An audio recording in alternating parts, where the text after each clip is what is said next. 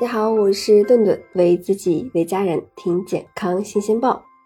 你昨晚熬夜了吗？熬到了几点呢？很多人其实都是睡眠不足六个小时，但是你知道吗？睡眠不足六个小时对我们的身体危害很大。那去年七月发表在美国一份医学期刊上的研究，揭示了睡眠不足所带来的危害。那一九五八年。一千九百五十八名成年人在连续八天的实验过程中，记录下来每天的睡眠时长以及对应的幸福感指数和身体出现的症状。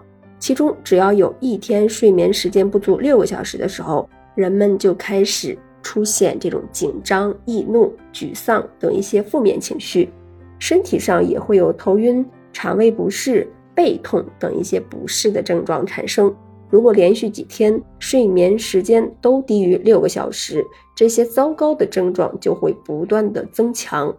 那这个实验只是记录了短暂的八天，那么如果是长期睡眠不足，身体的变化可就不止负面情绪增加，身体状况变差这么简单了。那一些年轻人可能觉得高血压和心脏病这些慢性疾病离自己很远，但是啊，诸多的研究证实。高血压的患者和睡眠确实密切相关。美国一项为期五年、涉及一万名成年人的追踪调查发现，与每晚能够呃睡七个小时以上的女性相比，睡不够六个小时的女性患高血压的风险要高出百分之四十二。那美国哈佛大学一项针对老年男性的追踪发现，睡眠时间最短的老年男性患高血压的概率，比睡眠时间最长的人高出百分之八十。如果前一天熬夜到很晚，第二天到了公司，经常会有一种脑子不转了的感觉。那有研究发现，如果连续两周睡眠不足六个小时，就相当于连续通宵两个晚上。还在工作的，那可能当你习惯了只睡四五个小时以后，你会觉得白天自己的状态还算不错。可事实却显示，那在认知和反应测试中，自己与连续两个晚上没有睡觉的人是一样糟糕的。如果你是开车上班的话，睡眠不足所带来的风险就更高了。与睡眠时间在七个小时以上的。啊，司机相比睡眠时间在六到七个小时的司机撞车的风险要增加一点三倍，睡眠不足四个小时的司机撞车风险直接飙升到十一点五倍。睡眠不足所带来的交通隐患，那绝对不比喝酒之后开车低。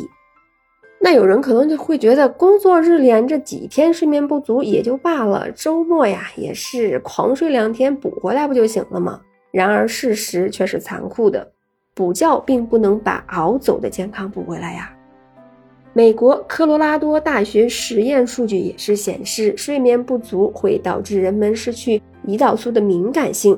然而，恢复睡眠时长以后，胰岛素敏感性并没有恢复。长此以往，那胰岛素敏感度的降低也很容易发展成二型糖尿病。